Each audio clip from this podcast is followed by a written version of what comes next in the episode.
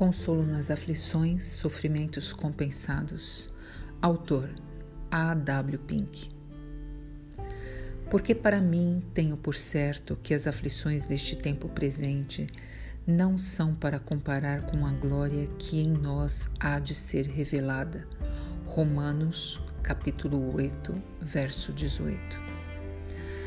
Ah, alguém diz: que essa passagem deve ter sido escrita por um homem que não conhecia o sofrimento, ou por alguém familiarizado com nada mais do que as leves irritações da vida. Não é isso. Estas palavras foram escritas sob a direção do Espírito Santo e por alguém que bebeu profundamente do cálice do sofrimento. Sim, por alguém que sofreu aflições em suas formas mais intensas. Veja o seu próprio testemunho. Recebi dos judeus cinco quarentenas de açoites, menos um. Três vezes fui açoitado com varas. Uma vez fui apedrejado. Três vezes sofri naufrágio. Uma noite e um dia passei no abismo. Em viagens, muitas vezes, em perigos de rios, em perigos de salteadores, em perigos dos da minha nação, em perigos dos gentios, em perigos na cidade, em perigos no deserto, em perigos no mar, em perigos entre os falsos irmãos, em trabalhos e fadigas, em vigílias muitas vezes, em fome e sede, em jejum muitas vezes, em frio e nudez. 2 Coríntios capítulo 11, versos 24 a 27 porque para mim tenho por certo que as aflições deste tempo presente não são para comparar com a glória que em nós há de ser revelada. Esta então foi a firme convicção, não de alguém favorito da sorte, não de alguém que encontrou na jornada da vida um caminho atapetado, rodeado com rosas, mas ao contrário, de alguém que foi odiado por seus parentes, que foi muitas vezes espancado, que sabia o que era ser privado não só do conforto, mas também das necessidades básicas da vida. Como então explicar o seu alegre otimismo? Qual foi o segredo da sua dignidade sobre seus problemas e provações?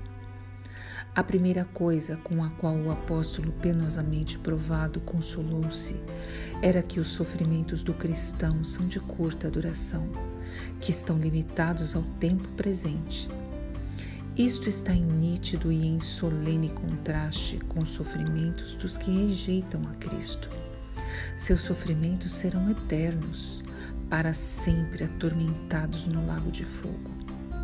Mas muito diferente é para o crente seus sofrimentos são restritos a esta vida na terra, que é comparado a uma flor que sai e é cortada, a uma sombra que foge e não permanece. Uns poucos anos no máximo, e vamos passar deste vale de lágrimas para aquele país abençoado, onde lamentos e choros nunca mais serão ouvidos. Em segundo lugar, o apóstolo olhou além com os olhos da fé para a glória. Para Paulo, a glória era algo mais do que um sonho lindo.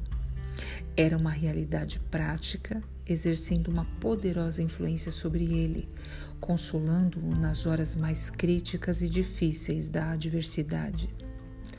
Este é um dos verdadeiros testes da fé. O cristão tem um sólido suporte na hora da aflição, quando o incrédulo não tem. O Filho de Deus sabe que na presença do Pai há fartura de alegria e que à sua mão direita há delícias perpetuamente. E a fé se apodera deles, apropria-se deles e vive na alegria reconfortante deles até agora. Assim como Israel no deserto foi encorajado por uma visão do que os esperava na terra prometida, conforme Números capítulo 13, versos de 23 a 26. Assim, aquele que hoje caminha pela fé e não por vista, contempla o que os olhos não viram, nem ouvidos ouviram, mas o que Deus, pelo seu Espírito Santo, tem revelado a nós. Conforme 1 Coríntios, capítulo 2, versículos 9 e 10. Em terceiro lugar, o apóstolo se regozijou com a glória que em nós há de ser revelada. Tudo isso significa que ainda não somos capazes de ter uma compreensão plena dessas coisas, mas mais do que uma dica foi concedida a nós. Haverá a a glória de um corpo perfeito. Naquele dia, esta corrupção se revestirá da incorruptibilidade, e isto que é mortal, da imortalidade. O que foi semeado em ignomínia será ressuscitado em glória, e o que foi semeado em fraqueza será ressuscitado em vigor. Assim, como trouxemos a imagem do terreno, devemos também trazer a imagem do celestial, conforme 1 Coríntios, capítulo 15, verso 49.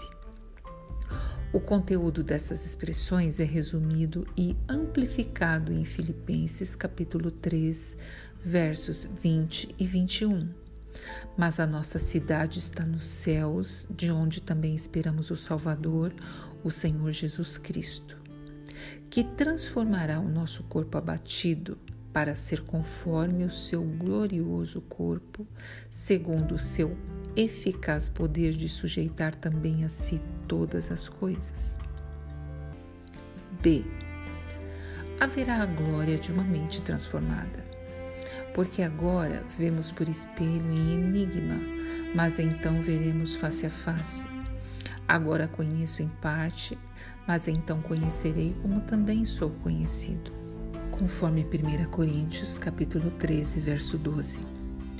Oh, que envolvimento de luz intelectual com que cada mente será glorificada! Que faixa de luz vai envolvê-la? Que capacidade de entendimento vai deleitá-la? Então, todos os mistérios serão desvendados, todos os problemas resolvidos, todas as discrepâncias reconciliadas.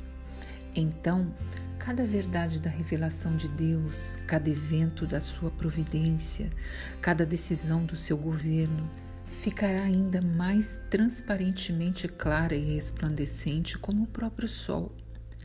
Você, em sua busca presente pelo conhecimento espiritual, lamenta a escuridão da sua mente, a fraqueza de sua memória, as limitações de suas faculdades intelectuais? Então, nos regozijemos na esperança da glória que está para ser revelada em você quando todos os seus poderes intelectuais serão renovados, desenvolvidos, aperfeiçoados, de modo que você conhecerá como você é conhecido. C. Melhor de tudo, haverá a glória da santidade perfeita.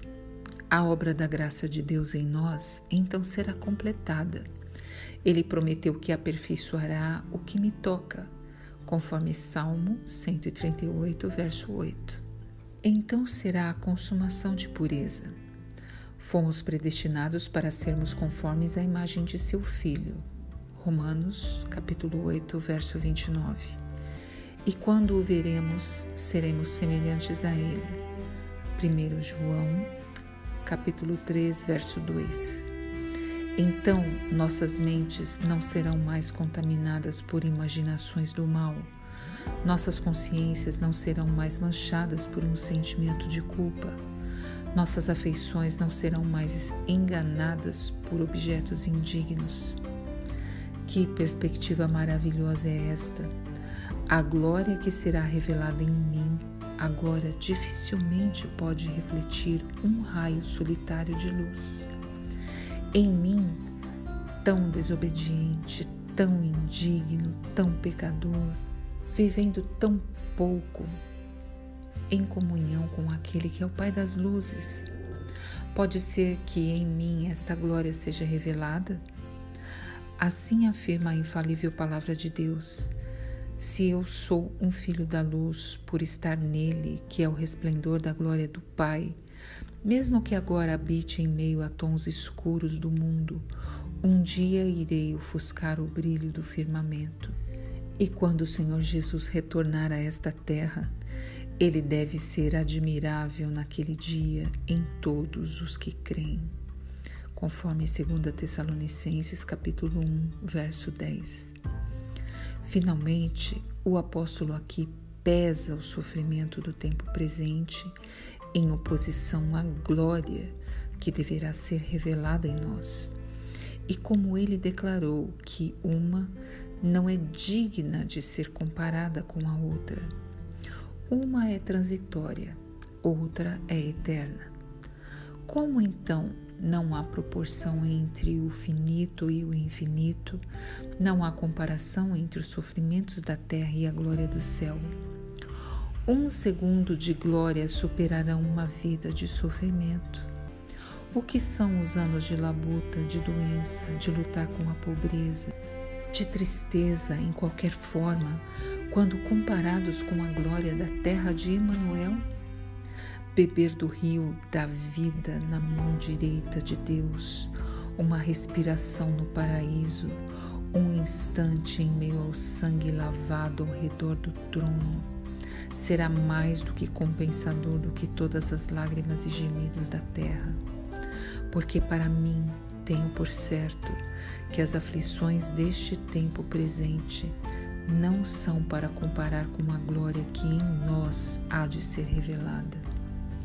Que o Espírito Santo permita que tanto o escritor quanto o leitor se agarrem a isso e apropriem-se com fé e vida na posse presente e gozo disso, para o louvor da glória da graça divina.